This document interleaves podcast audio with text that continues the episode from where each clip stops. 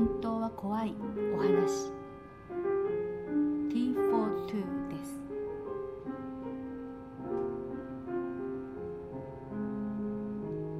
今まで借りていたような家やマンションじゃ不満だったから新しいのを自分で建てました。ほらねここは憩いの場所。庭には小川が流れてきれいな花が周りを縁取っている。都会の煩わしさを離れて心地のいい隠れ家であなたと二人寄り添って暮らすの。思い描いてみて。あなたの膝の上の私。二人だけのお茶の時間。私はあなただけのもの。あなたは私だけのもの。邪魔する者は誰もいない。週末だって親戚も友達も呼ばないのよ。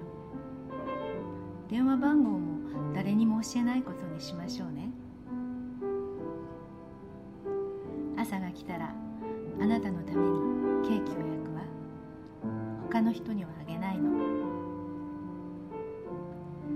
そのうち家族ができてそうね男の子と女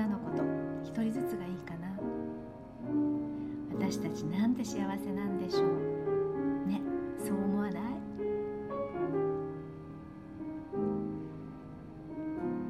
この曲ができた1920年代には電話なんてそもそも持っている人が少ないんです。携帯とかメールどころではありません。だから電話を持ってることさえ誰にも教えないことにしようと言っています。致されてるっぽい暮らしってどうなんでしょう？私としては怖い映画の女の人みたいな気がしちゃうんですけど。いかがでしたか？今夜のお話。T42 でした。